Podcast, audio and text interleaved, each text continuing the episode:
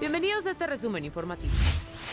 Se llevó a cabo el funeral de Gabriela Piña, la joven que murió baleada por policías de Nezahualcóyotl en la Terminal 2 del Aeropuerto Internacional de Ciudad de México. Después de ser velada, su cuerpo fue trasladado al Panteón Los Rosales.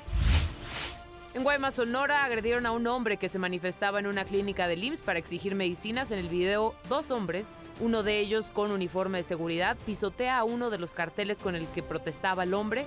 Trascendió que el sujeto es el encargado de farmacia quien empujó al hombre y le rompió las cartulinas.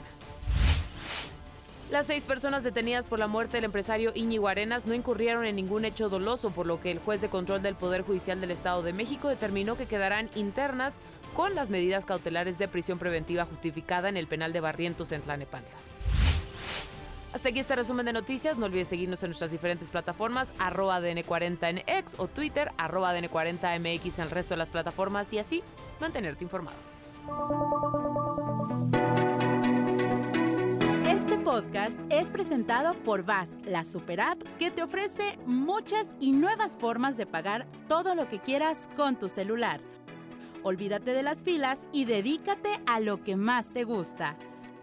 Ver tele en vivo, películas, escuchar música, podcast y estar siempre enterado de las noticias más importantes.